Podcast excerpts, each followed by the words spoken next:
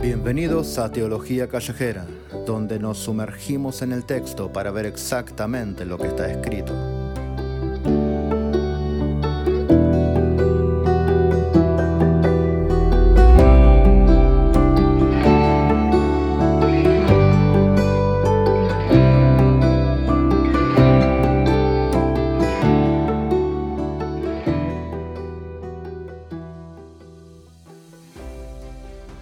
Buenas, buenas, buenas, una vez más, queridos hermanos, queridos oyentes, gracias por estar con nosotros una vez más en Teología Callejera, donde estamos sin duda sumergiéndonos en la carta a los romanos, examinando exactamente lo que está escrito. Ya estamos terminando el primer capítulo, estamos ya pasando la mitad y en la próxima emisión estaremos probablemente analizando los versículos 24 hasta el final, así que ya va a ser nuestra última emisión acerca de el capítulo 1 de Romanos. Impresionante, ya pasamos todo el primer capítulo. Nos quedan 15 más solamente.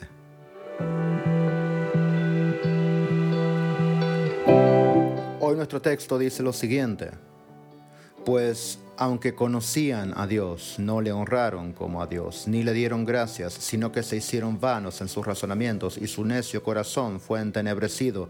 Profesando ser sabios, se volvieron necios y cambiaron la gloria del Dios incorruptible por una imagen en forma de hombre corruptible, de aves, de cuadrúpedos y de reptiles.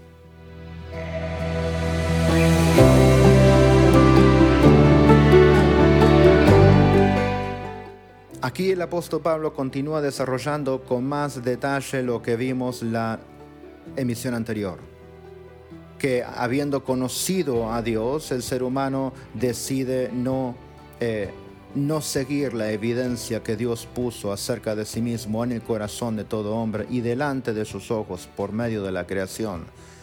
Vimos en el eh, episodio anterior cómo es que Dios da evidencia a todo ser humano, a todo ser humano, en todo lugar, en todo momento de la historia, acerca de sí mismo de modo que nadie, ninguna persona viva en este mundo, en ningún momento de la historia, tiene excusa por no haber obedecido eh, el testimonio de su corazón y el testimonio de sus ojos y haber levantado sus ojos y haber buscado a Dios con sinceridad. Nadie tiene excusa por no haber hecho eso, porque Dios mismo les dio evidencia suficiente y si el ser humano hubiese, por medio de la evidencia provista, buscado a Dios con sinceridad, sinceridad lo hubiera hallado. Es por eso que Pablo dice, no tienen excusa. Pues bien, ahora Pablo describe cómo es que el ser humano hizo esto. Y lo primero que dice es, aunque conocían a Dios. De nuevo, la misma idea del programa anterior, conocían a Dios, ellos conocían a Dios, pero sin embargo, dice, no le honraron como a Dios, ni le dieron gracias. Aquí comienza la caída del ser humano, conociendo a Dios, y esto lo vemos muy gráficamente en el Edén donde el ser humano caminaba con Dios, veía a Dios, tenía una relación de amistad con Dios cotidiana en la que no hacía falta evidencia interna ni externa, no, no, no, Dios estaba ahí visiblemente con el hombre, el hombre conocía a Dios y así todo no honró a Dios obedeciéndolo, sino que hizo exactamente lo contrario. Desde nuestro caído ancestro Adán, todos nosotros hemos repetido el mismo modelo. Todos nosotros que nacemos bajo la condenación de la maldición del pecado hemos repetido el mismo error, hemos pecado de la misma manera, teniendo el testimonio de Dios dentro de nosotros y fuera de nosotros, delante de nuestros ojos eh, eh, al son de nuestros oídos, eh, por, por medio de nuestras narices, el olfato, el tacto, por medio de todos nuestros sentidos podemos percibir la evidencia de la creación de Dios, podemos tocar las huellas digitales de Dios y así todo no lo honramos como Dios ni le damos gracias.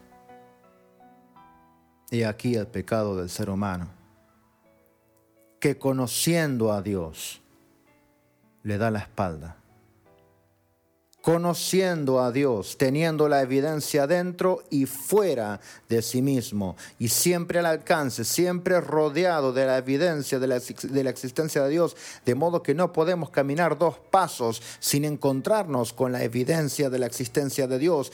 Así todo, no lo obedecemos como Dios, no lo honramos como Dios y no le damos gracias.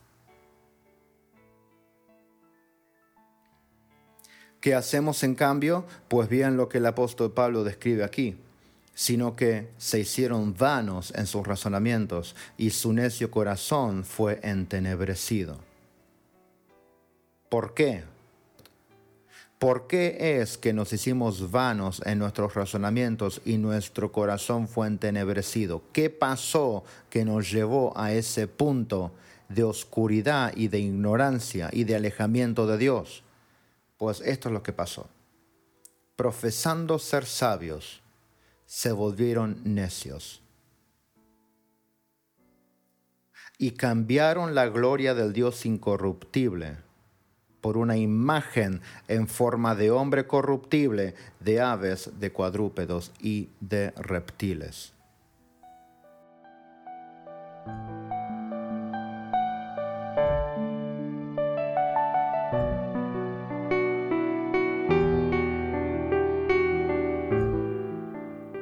Pecado del ser humano, la raíz del pecado del ser humano, yace en este punto, en el que el ser humano tiene que tomar una decisión, o mirar para arriba y enfrentarse a su Dios, y reconocer entonces la vileza y la bajeza de su propio corazón y pedir perdón y buscar restauración pero que sin embargo en ese punto el ser humano decide intercambiar a ese Dios, del cual su propio corazón le está dando evidencia, del cual eh, sus ojos, sus oídos, sus sentidos le están dando testimonio, y reemplazar a ese Dios por otra cosa, ya sean una imagen de sí mismo, una imagen de animales, una imagen de otras cosas. Y esto puede ser una imagen física tallada con manos que, el hombre pone en algún lado y se arrodilla delante de ella, o puede ser algo más, una, una imagen de sí mismo, una, eh, eh, eh, el egocentrismo, el, el, el, yo por encima de todas las cosas. No hay Dios, yo me vuelvo mi propio Dios, yo me vuelvo mi propio Dios o pueden ser filosofías, o pueden ser teorías, o puede ser el estudio, o puede ser la carrera, o puede ser los deseos personales de superación, de desarrollo. Pueden ser tantas cosas que el ser humano pone antes de Dios o en lugar de Dios que nos hacen caer en este mismo pecado, en esta misma raíz de conflicto. Que habiendo conocido a Dios, intercambiamos aquello que delante de nosotros era innegable, lo intercambiamos por algo más nosotros decidimos qué sería nuestro Dios.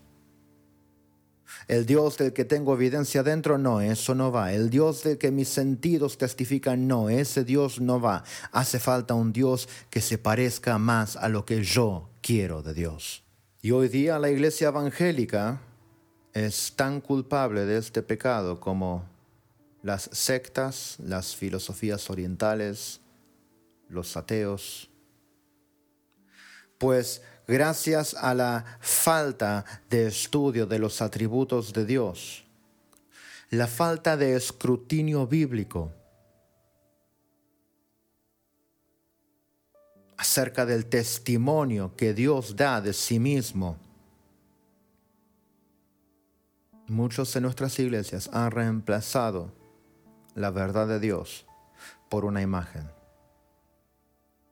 Muchos de nuestros templos tienen una imagen de Dios que ellos mismos se han fabricado. Muchos de nuestros templos vienen a la iglesia a adorar algo que ellos mismos fabricaron en sus mentes, adorar a un Dios que no existe. Y esto lo vimos dos episodios atrás cuando hablamos sobre la ira de Dios.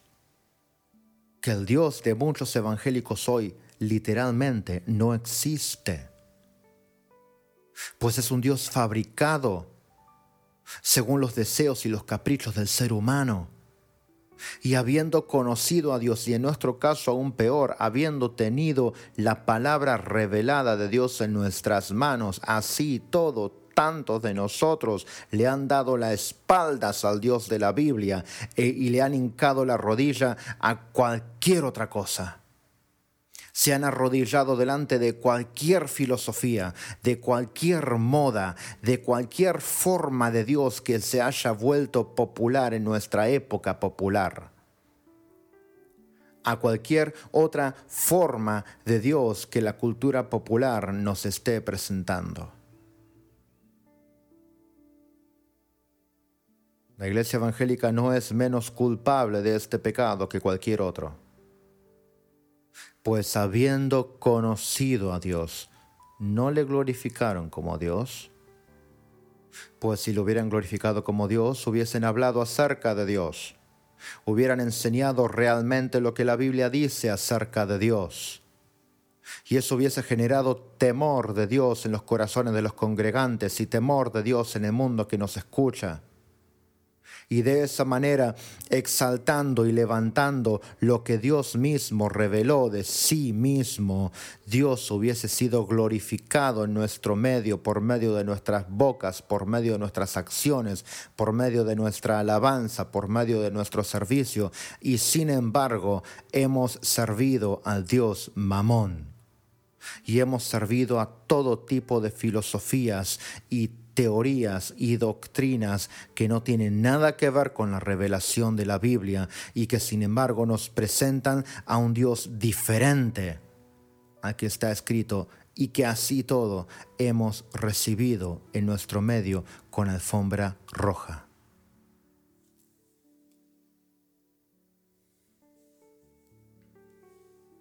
El pecado del ser humano, según lo describe Pablo, es justamente que el ser humano cambió la gloria del Dios incorruptible por otra cosa. Cada vez que tu corazón va detrás de otras cosas,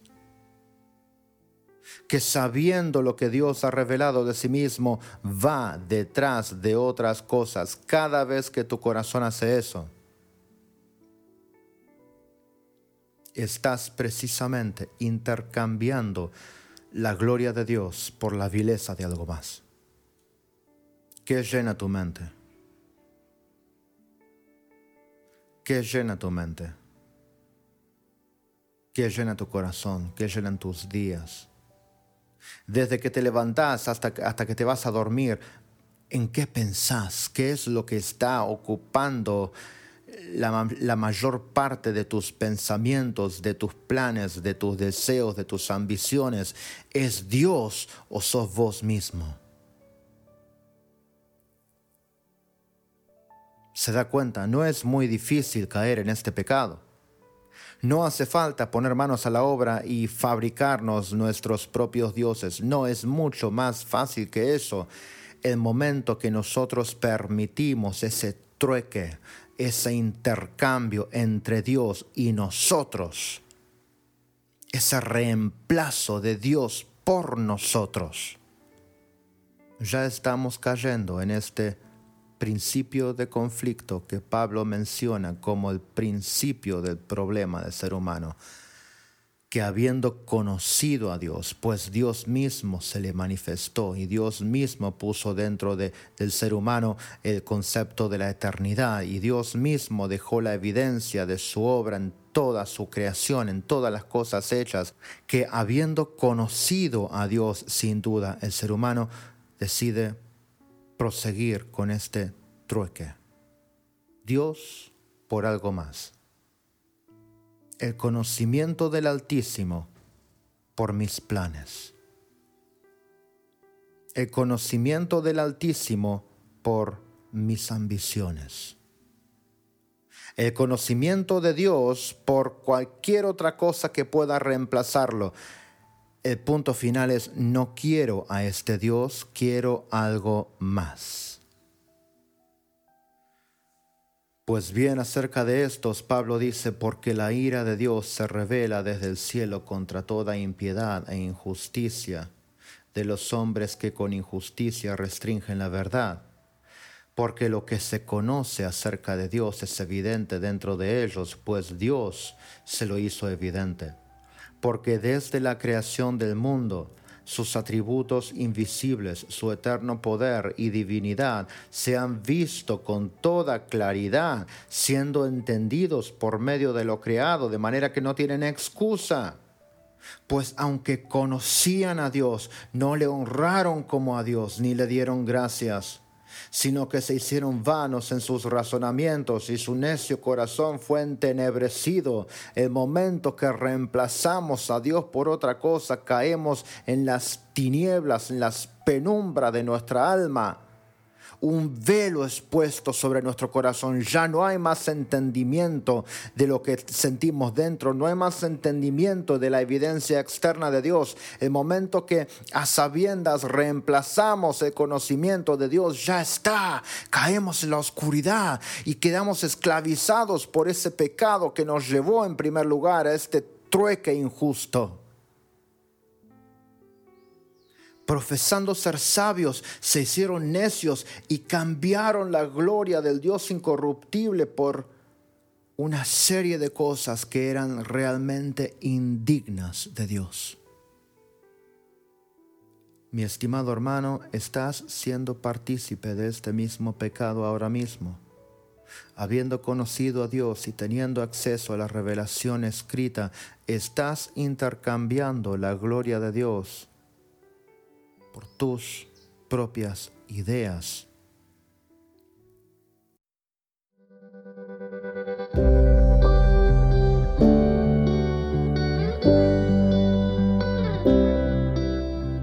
Gracias nuevamente por haber estado con nosotros en Teología Callejera.